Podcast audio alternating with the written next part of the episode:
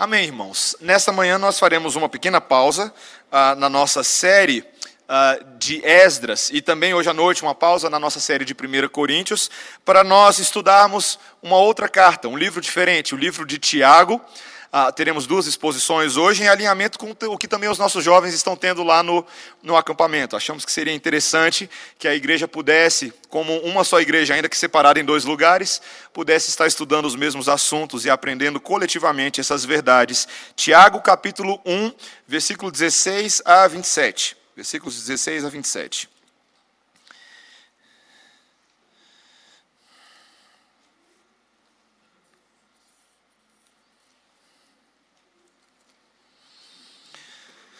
A palavra do nosso bom Deus diz assim nessa manhã: Não vos enganeis, meus amados irmãos. Toda boa dádiva e todo dom perfeito são lá do alto, descendo do Pai das luzes, em quem não pode existir variação ou sombra de mudança.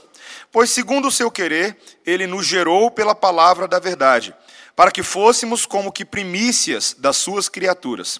Sabeis essas coisas, meus amados irmãos. Todo homem, pois, seja pronto para ouvir, tardio para falar, tardio para se irar. Porque a ira do homem não produz a justiça de Deus. Portanto, despojando-vos de toda impureza e acúmulo de maldade, acolhei com mansidão a palavra em vós implantada, a qual é poderosa para salvar a vossa alma.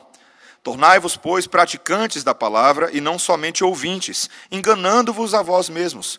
Porque se alguém é ouvinte da palavra e não praticante, assemelha-se ao homem que contempla num espelho o seu rosto natural, pois a si mesmo se contempla e se retira, e para logo se esquece de como era a sua aparência. Mas aquele que, que considera atentamente na lei perfeita, lei da liberdade, e nela persevera, não sendo ouvinte negligente, mas operoso praticante, esse será bem-aventurado no que realizar. Se alguém supõe ser religioso, deixando de refrear a língua, antes enganando o próprio coração, a sua religião é vã. A religião pura e sem mácula para com nosso Deus e Pai é esta: visitar os órfãos e as viúvas nas suas tribulações e a si mesmo guardar-se incontaminado do mundo. Esta é a palavra do Senhor. Vamos orar. Senhor Deus, abençoa o nosso tempo juntos nesta manhã. Dá-nos graça para entender a tua voz expressa e manifestada por meio das Escrituras Sagradas. Que esta graça nos ajude a cumprir a tua vontade também, em nome de Jesus. Amém. Irmãos, na primavera de 372 depois de Cristo, conta a história sobre um jovem, um jovem que estava com seu coração extremamente angustiado. E um dia, esse homem se joga no chão e começa a chorar copiosamente. E o motivo do seu choro incontrolável era a quantidade de pecados que se acumulavam na sua história. Um jovem que olha para tudo que ele já fez e vê na sua juventude coisas que pesavam profundamente na sua alma. Ah, e naquele mesmo momento em que ele se coloca a chorar no chão, ele ouve uma conversa casual ah, de uma casa vizinha. E ele foi ali, ele se aproxima sorrateiramente, ele foi levado a ler, por meio daquela conversa, o 13 terceiro capítulo de Romanos. E como resultado disso, esse jovem foi gloriosamente e miraculosamente convertido. Ah, na linguagem de Galsen, Jesus havia conquistado esse jovem. E assim, a grande carreira de Agostinho, o mais prestigiado dos pais da igreja, então começou.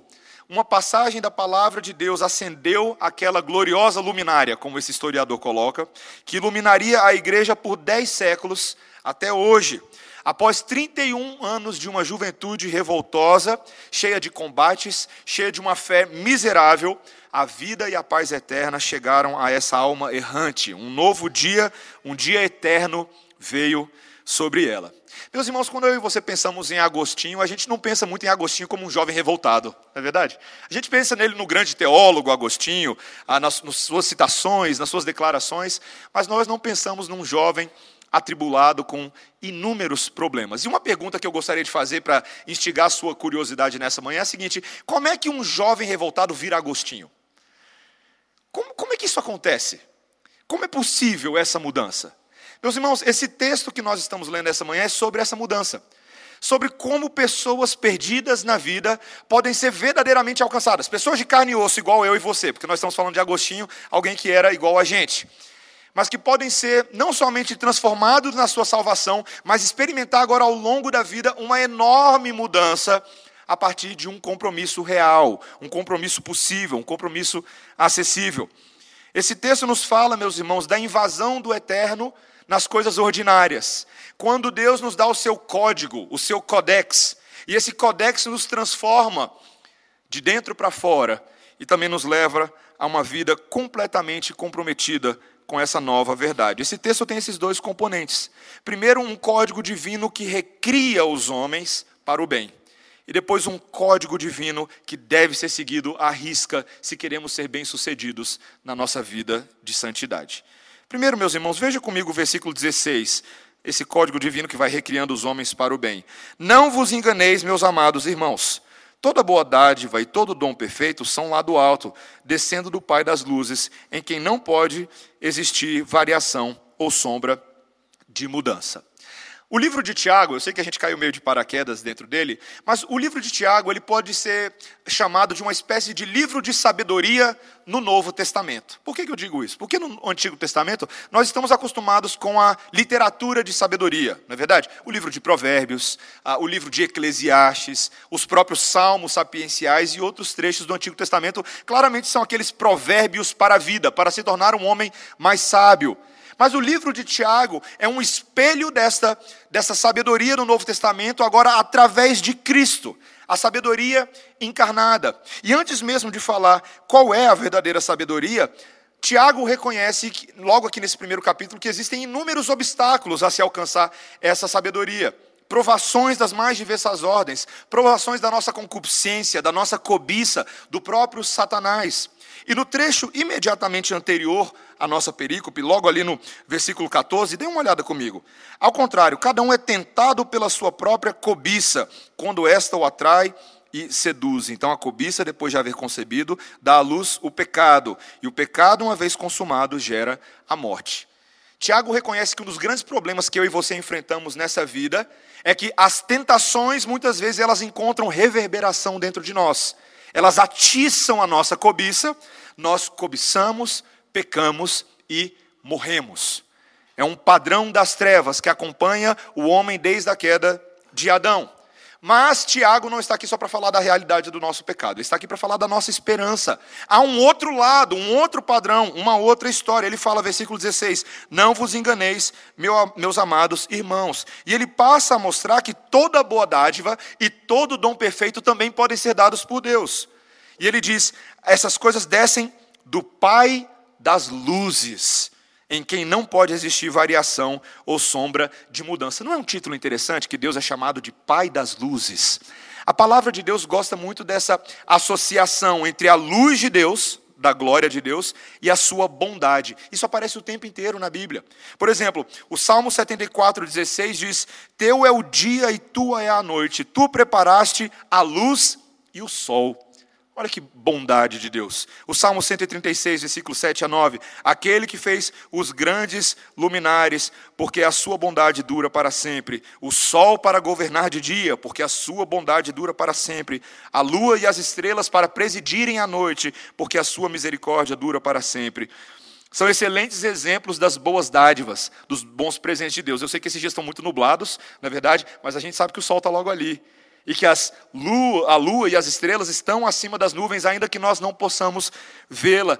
Há, há uma grande esperança nisso. Pode parecer meio óbvio, pode parecer música do Kleber Lucas, mas acima das estrelas, acima das nuvens, está todos aqueles firmamentos e aquelas coisas que Deus estabeleceu para a nossa esperança.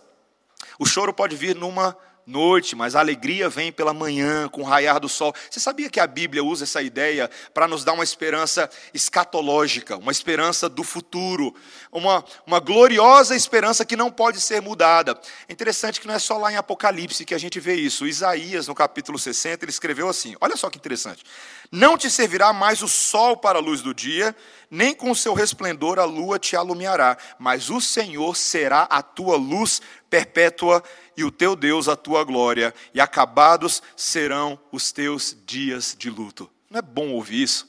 que haverá um dia, um momento, em que o Senhor Jesus Cristo, o Cordeiro de Deus, resplandecerá como o próprio sol da justiça em meio ao seu povo, e não vai ter mais lágrimas de luto. Mas por que a gente está gastando tempo falando disso, meus irmãos? Porque essa é a base pela qual um homem pode ser transformado. Essa é a descoberta de Agostinho e é a nossa descoberta também. Olha o versículo 18. Pois, segundo o seu querer, ele nos gerou pela palavra da verdade para que fôssemos como que primícias das suas criaturas. Esse Deus que é luz, esse Deus que é bom, tomou uma decisão com relação a nós, de nos gerar pela palavra da verdade. Quando ele fala sobre gerar pela palavra da verdade, ele não está falando apenas da sua geração biológica, o fato de que você nasceu de pai e mãe biológicos nesse mundo. Ele está falando que você foi regenerado pela palavra de Deus que invadiu as nossas trevas, nós fomos refeitos para sermos primícias das criaturas de Deus. O que significa primícias? Você ouviu essa palavra antes? Primícia era aquilo que na colheita da agricultura hebraica eram os melhores frutos da terra, o melhor material que eram separados para, para sacrifícios ao Senhor, para ações de graça. Olha o que a palavra de Deus diz: na colheita de Deus, eu e você somos as primícias dele.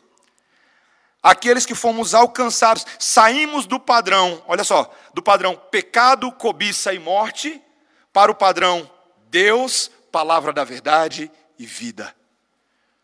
Essa é uma grande esperança, meus irmãos. Esse é o padrão da doutrina da regeneração bíblica, que é um pouco diferente da conversão. A conversão é aquela obra na qual eu e você exercemos arrependimento e fé. Mas ninguém pode se converter se Deus não vier e nos regenerar.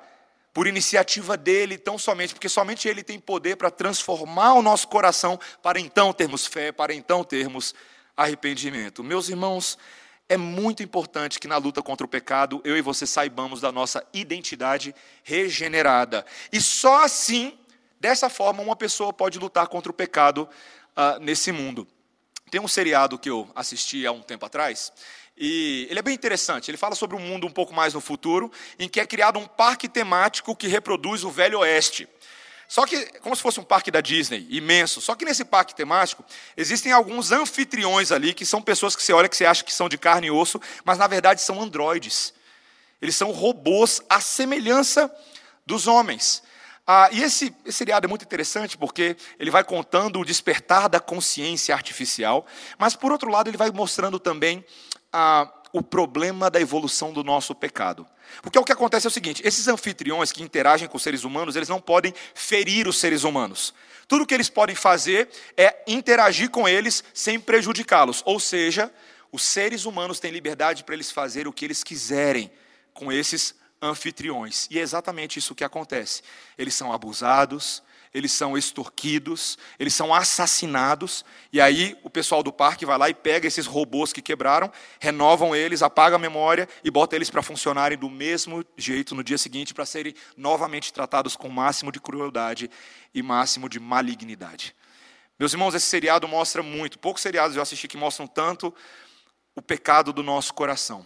Pessoas não regeneradas, quando eles criam coisas à sua imagem e semelhança, só criam podridão. Criam androides para sua própria satisfação. Produzem cultura, produzem coisas nesse mundo para atender os seus desejos carnais, as suas cobiças. O homem sem Deus é assim, meus irmãos. Mas nós não somos mais assim. Nós temos algo novo dentro de nós. Deus nos recriou, Ele é luz, e Ele invadiu com a sua luz as nossas vidas. Essa é uma verdade, meus irmãos, que eu e você precisamos nos agarrar nela e lutar por ela e socar ela na nossa cabeça todos os dias. João 1,13: Os filhos de Deus não nasceram do sangue, nem da vontade da carne, nem na vontade do homem, mas da vontade de Deus. 1 Pedro capítulo 1, versículo 3: Bendito Deus e Pai de nosso Senhor Jesus Cristo, que segundo a sua muita misericórdia nos regenerou para uma viva esperança mediante a ressurreição de Jesus Cristo dentre os mortos. Meus irmãos, ainda que nesse mundo nós tenhamos provações e tenhamos dificuldades e tentações, elas não são dadas para que a gente morra nesse mundo, mas para que a gente seja aperfeiçoado no caráter de Jesus, que é a nossa identidade. Eu e você precisamos nos lembrar disso, irmãos. Todas as coisas cooperam para o bem daqueles que amam a Deus, daqueles que foram alcançados pela sua misericórdia. E qual é a base dessa nossa esperança? Não somos nós mesmos. Deus é imutável em todo o seu querer, em todo o seu propósito. Ele que faz o bem sempre nos fará o bem. E ele compartilhou da sua própria semente divina conosco, da sua graça, do seu amor, para que nós sejamos capazes de enfrentar esse mundo. Charles Spurgeon colocou, ah, famoso pastor colocou dessa forma: Deus está certamente satisfeito consigo mesmo e é suficiente para encher a sua própria felicidade. Mas neste Deus maravilhoso há o suficiente também para encher as suas criaturas. Aquilo que enche um oceano encherá um balde. Aquilo que enche um galão encherá uma caneca. As receitas que custearão as despesas de um imperador certamente são suficientes para um mendigo pobre como eu e você. Meus irmãos, que esperança gloriosa. Como Paulo diz, Deus suprirá todas as nossas necessidades de acordo com as suas riquezas da sua glória em Cristo Jesus. Filipenses 4:19. Deus é aquele Deus pronto a, a nos dar dádivas da graça para enfrentarmos o pecado. No texto que nós lemos hoje, um pouco antes ali em Mateus 7, está escrito: Ora, se vós que sois maus, sabeis dar boas dádivas aos vossos filhos, quanto mais o vosso Pai que está nos céus dará boas coisas aos que lhe pedirem. Esse é o nosso ponto de partida, meus irmãos. Esse é o início da caminhada de Agostinho. A pergunta é: qual é o resto da caminhada? Como é que as coisas acontecem? Esse código divino deve ser agora também seguido à risca. Veja agora que há uma transição entre a fase inicial da salvação para a fase processual da salvação no versículo 19, quando ele diz: Sabeis essas coisas, meus amados irmãos. Todo homem, pois, seja pronto para ouvir, tardio para falar, tardio para se irar. Tiago está falando: se todas essas coisas são verdades, portanto, dê ouvido a elas. Meus irmãos, vocês já repararam como nós somos mais rápidos para falar do que para ouvir? Esse é um problema seu ou é só um problema meu? Nós brasileiros temos isso na, na, nossa cultura. A gente fala atropelado, a gente não deixa as pessoas falarem. E o problema é que quando a gente fala demais e damos pouco ouvido, nós estamos comunicando a outros que achamos que as nossas ideias são muito mais importantes do que aquilo que elas têm a dizer. O problema, meus irmãos, é que a gente faz isso com a palavra de Deus. A gente sempre está pronto a dizer para Deus o que a gente acha que é correto, em vez de permitir Deus falar aos nossos corações e nós processarmos essas coisas. Coloque um, um cronômetro mental e perceba na sua relação com Deus e com seu próximo se você fala mais ou você ouve mais. Pode ser que o resultado não seja muito bom, mas você me conta depois como foi. Mas ele fala que não é somente estamos prontos para ouvir, mas também sermos tardios para nos irarmos.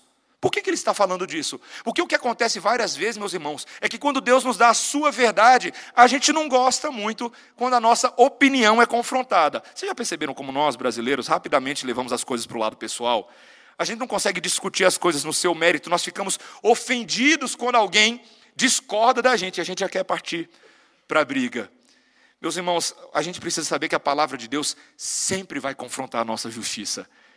E não há benefício algum em nós respondermos com ira, como crianças mimadas, como pessoas que têm os seus ouvidos fechados. Meus irmãos, nós não precisamos sempre querer vencer as discussões desse mundo. E eu te garanto que você não vai vencer a discussão contra a palavra de Deus. Posso repetir isso para você? Eu te garanto que você não vai vencer a discussão contra a palavra de Deus. Deus sempre vai vencer. Por isso que nós devemos ouvir e não nos irarmos. Aquela pessoa que é sábia demora para abrir a boca e para expressar raiva, mas ao mesmo tempo ela vai se permitindo ser transformada. Veja o que ele diz no versículo 20: Porque a ira do homem não produz a justiça de Deus. Portanto, despojando-vos de toda impureza e acúmulo de maldade, acolhei com mansidão a palavra implantada, em voz implantada a qual é poderosa para salvar a vossa alma. Despojando-vos é, tira essa roupa do orgulho, deixa de lado essa maldade acumulada, e agora passe a dar ouvidos à palavra que em vós foi implantada. Essa expressão de Tiago, para mim, é importantíssima, irmão. Sabe por quê? Porque Tiago está nos dizendo que a palavra não foi somente pregada a nós, a palavra foi implantada. É como se o Espírito Santo de Deus tivesse removido o seu chip da operadora antiga e colocado um chip novo. Você já experimentou ligar o seu celular quando você está com um chip novo? O que, que acontece com a tela dele? Ele vai mostrar logo do novo chip, não é? Vivo, alguma coisa assim do tipo, não é? Irmãos, se a palavra foi implantada em nós, significa que a nossa vida agora deve exibir uma nova operadora ou uma nova operação do Espírito Santo. Acolhei com mansidão, humildemente, e agora pratique, ouça essa palavra que é capaz de salvar vocês. E aí então, o famoso versículo 22, veja: Tornai-vos, pois, praticantes da palavra e não somente ouvintes, enganando-vos a vós mesmos. Meus irmãos, muitos estudiosos têm entendido que talvez este versículo de Tiago expressa uma das ideias mais centrais do Novo Testamento e talvez de todas as escrituras sagradas. Não basta saber, tem que praticar. Quantas pessoas hoje em dia julgam que sabedoria ou ser alguém importante na sociedade é conhecer bastante. Você percebe a quantidade de estímulo que existe nos nossos dias para que as pessoas estudem. Talvez a gente esteja vivendo num dos dias em que as pessoas mais estudam coisas. Estudam para passar no vestibular, estudam para passar no concurso público, estudam para passar para ter promoções no seu trabalho, estudam por estudar. Estudo hoje é o novo trabalho. Mas meus irmãos, a palavra de Deus está dizendo que não é suficiente acumular informação. É necessário praticar.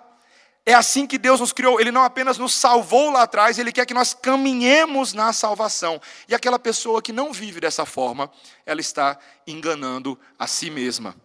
É importante nós dizermos isso para o nosso perfil de grupo. O nosso perfil de grupo é de pessoas que gostam de estudar a palavra de Deus. E gostam de estudar livros de teologia e por aí vai. Mas, meus irmãos, eu preciso dizer à igreja nessa manhã que apenas isso, por mais que seja muito bom, não é suficiente. Não é suficiente saber listar uma série de livros, uma série de autores para exibir informação.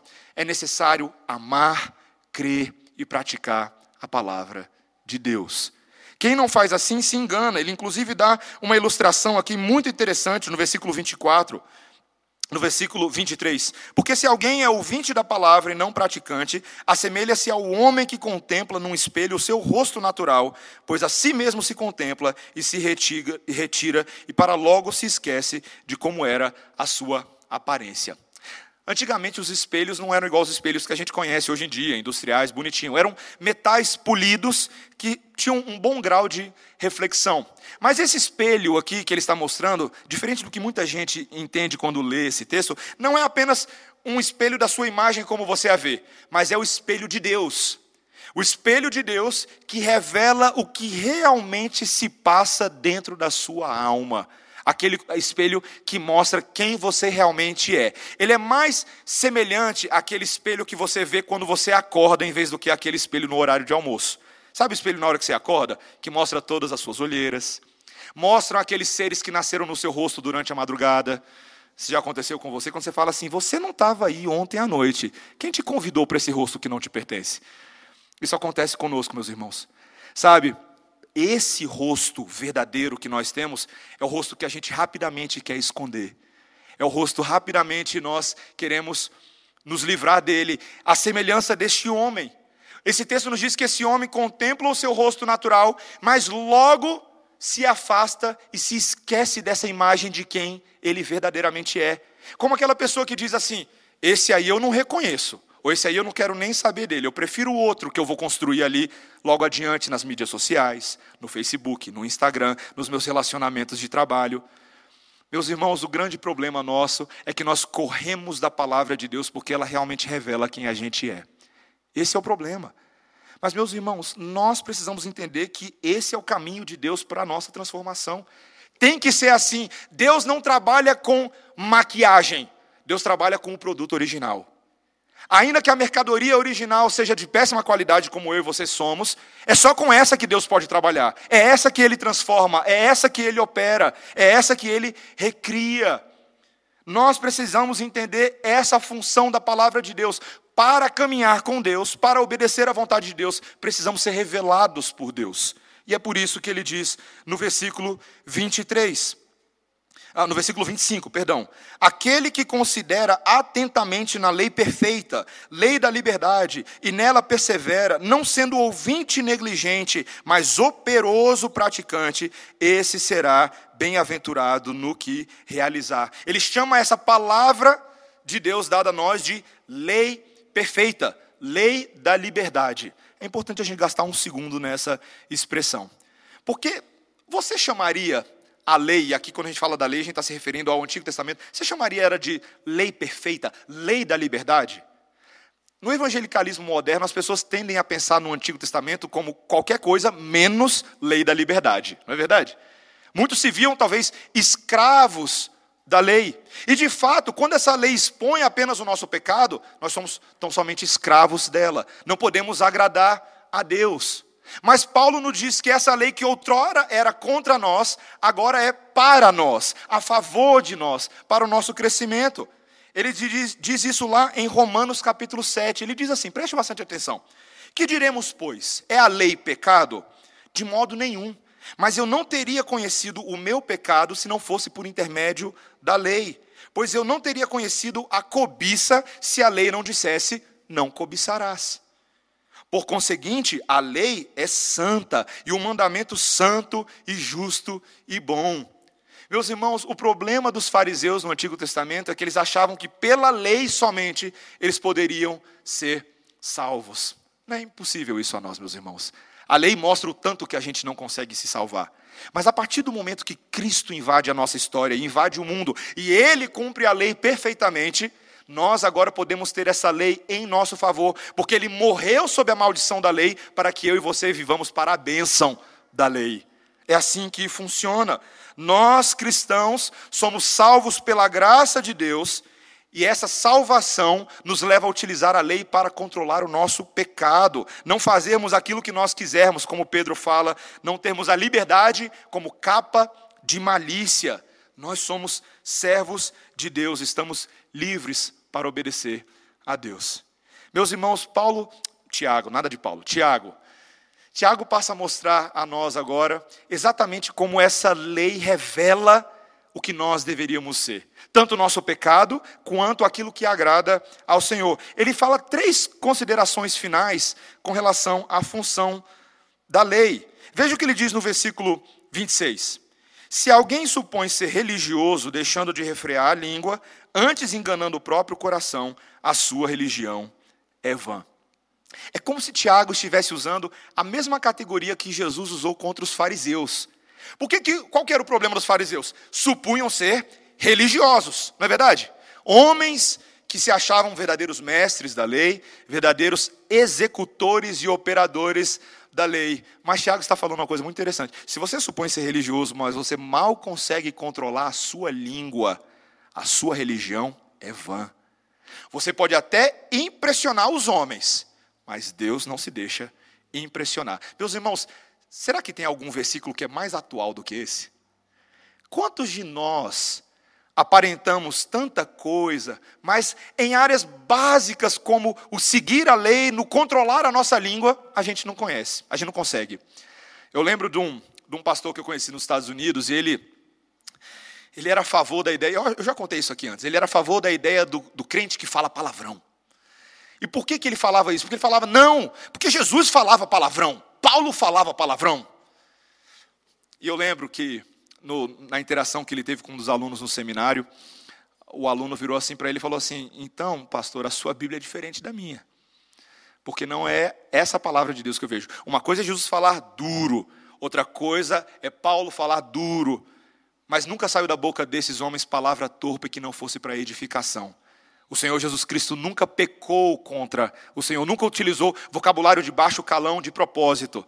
Essa ideia de crente moderno que fala palavrão e é livre para falar qualquer coisa revela o tanto que nós estamos longe da lei de Deus. E não é só no palavrão, é na difamação, é na maledicência, é na língua solta que não se controla. Claro que nós não estamos pregando sobre o capítulo 3 de Tiago. Eles vão ouvir lá no acampamento a dureza do capítulo 3. A gente fica aqui só com spoiler. Mas no capítulo 3, meus irmãos, Tiago mostra claramente como a nossa língua, um pequeno órgão, se gaba de grandes coisas e precisa ser controlada. A gente precisa colocar um freio nela, para que ela não ponha a perder tudo aquilo que nós construímos. Vocês já repararam como tantas vezes eu e você nos esforçamos para construir uma vida boa, correta, confiável, mas uma palavrinha que você fala fora de ordem pode pôr tudo a perder. A confiança cai por terra, as pessoas não mais podem contar com você porque você não controlou a sua língua. Veja, nós não podemos ser como os fariseus, meus irmãos. Os fariseus selecionavam porções da lei que eles achavam interessantes e que eles poderiam aplicar a eles mesmos, mas eles não estavam dispostos a se submeter ao todo da lei, a tudo que o Senhor Jesus Cristo exigia deles. Nós devemos praticar religião verdadeira, agradável a Deus. Olha o exemplo que ele dá no versículo 27. A religião pura e sem mácula para com nosso Deus e Pai é essa: visitar os órfãos e as viúvas nas suas tribulações e a si mesmo guardar-se incontaminado do mundo. Por que, que Tiago está usando esse exemplo? Porque os órfãos e as viúvas, meus irmãos, dentro do povo de Israel, era uma categoria para o qual a lei dedicava especial atenção. Muitos desses, no primeiro século, ah, eles tinham poucos meios de apoio econômico. E a menos que um membro da família estivesse disposto a cuidar de alguém que era órfão ou de alguém que fosse viúva, eles certamente seriam reduzidos à mendicância, eles se tornariam pedintes nas ruas, eles se venderiam como escravos, eles seriam famintos. Meus irmãos, quando o povo de Deus cuidava dessas pessoas, a igreja estava colocando a lei em prática. Os fariseus não gostavam desse aspecto da lei, tratavam os pobres como gente menor e sem importância. Meus irmãos, quando eu e você ouvimos a lei de Deus e praticamos, é isso que agrada ao Senhor. Esse versículo aqui também é importante porque ele provoca um lado nosso, e eu preciso confessar o meu pecado também, tá bom? A gente tem dificuldade com a ação social, não tem? A gente não sabe muito bem como ela funciona na vida cristã. A gente vê o extremo de lá, o extremo de lá é qual? A função da igreja é ação social. A igreja só tem propósito no momento que ela cuidar do pobre, e o pobre é o verdadeiro perdido. Certamente a Bíblia diz que isso não é verdade. O centro do Evangelho é a pregação da cruz, do Evangelho. É a salvação espiritual e eterna, antes somente da salvação terrena. Mas isso significa que o cuidado com o pobre e com a viúva não tem espaço na vida da igreja?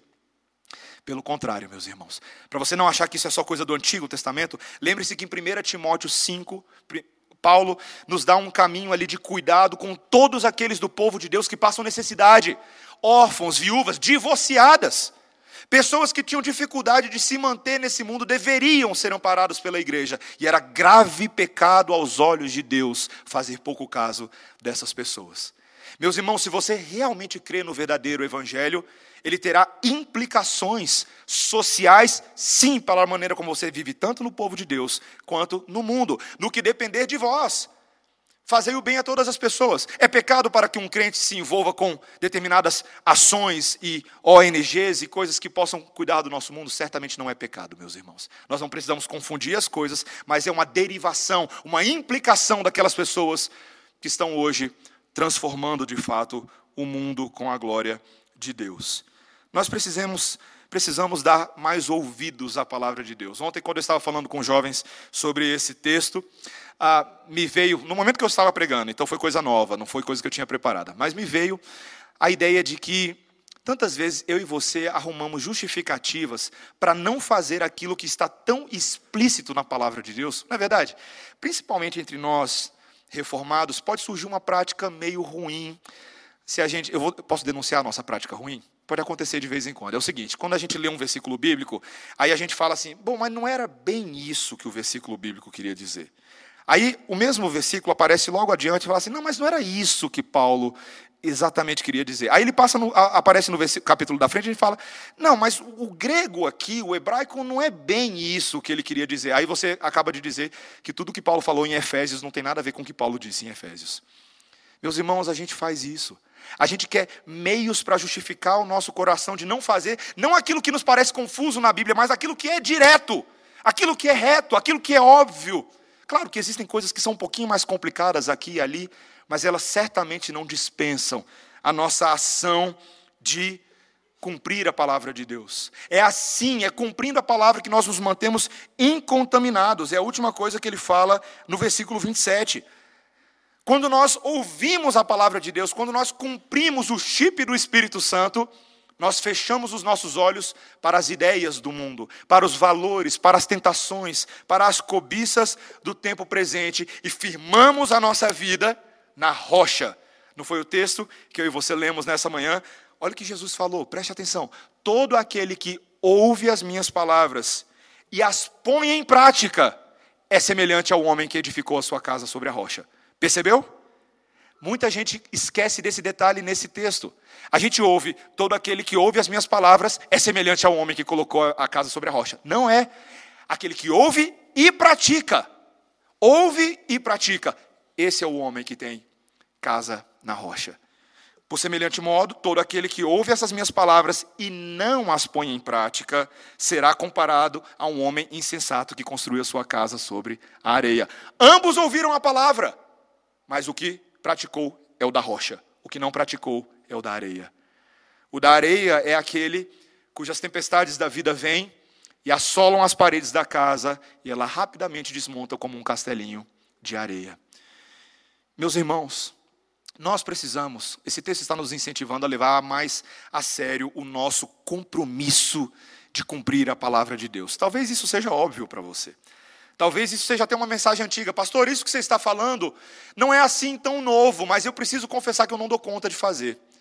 Eu tenho tentado, eu tenho tentado.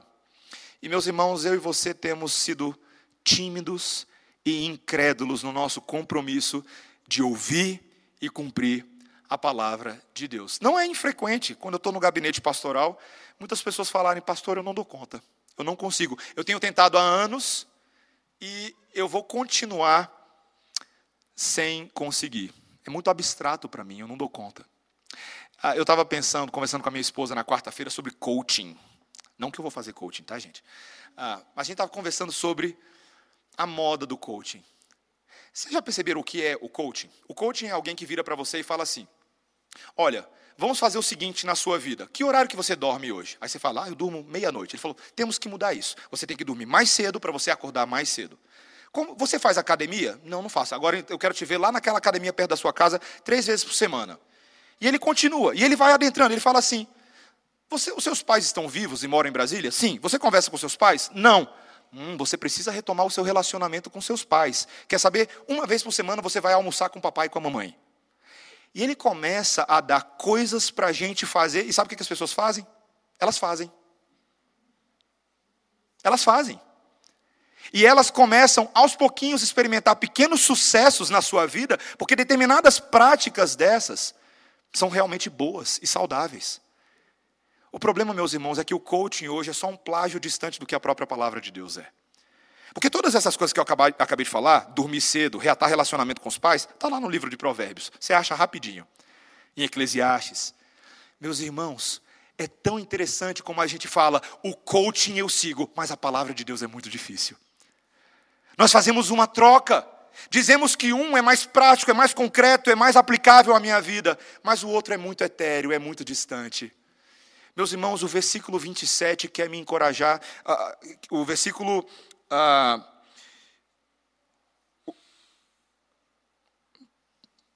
perdão, irmãos, o final do versículo 25, ele quer nos encorajar a uma nova forma de ver. Veja o que ele diz: Esse será bem-aventurado no que realizar. Aquele que atenta para a lei, aquele que é operoso praticante, será bem realizado, bem sucedido, bem-aventurado no que praticar. Coach não faz essa promessa.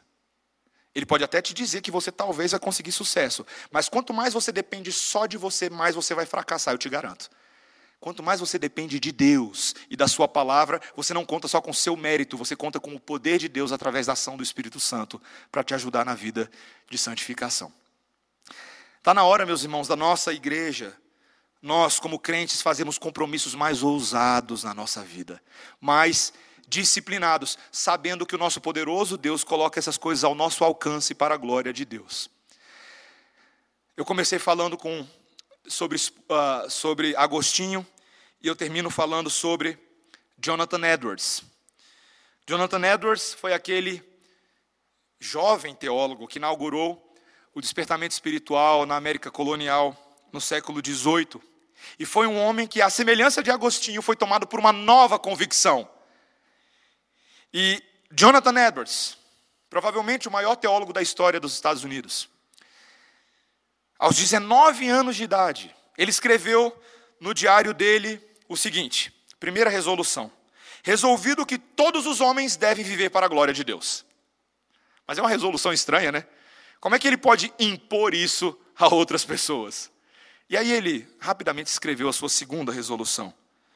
Resolvido, segundo, que quer os outros façam isso ou não, eu farei. Meus irmãos, nós temos que parar de dar desculpas para não viver para a glória de Deus. A gente usa tanta coisa, a gente usa os nossos próprios irmãos para dizer que a gente não dá conta. Ah, o pessoal lá na igreja é isso, o pessoal lá na igreja é aquilo, minha mãe é isso, meu cachorro foi para o veterinário essa semana. Meus irmãos, o compromisso de viver para a glória de Deus não é só para Jonathan Edwards, não é só para Agostinho, é para seres humanos como eu e você. Está ao nosso alcance. Aquele que for operoso praticante da palavra será bem-sucedido em tudo o que realizar. Que o Senhor nos ajude a pensar dessa forma. Que nós sejamos corajosos e façamos metas altas, sim, contando com a misericórdia do Senhor para ajudar a cumpri-las. Amém? Que o Senhor nos ajude nessa caminhada, irmãos. Vamos orar. Senhor Deus, nós queremos te agradecer, porque o Senhor é quem nos dá firmeza de motivação. Nós sabemos que no nosso homem natural nós não podemos cumprir absolutamente nada do que a palavra de Deus nos ordena.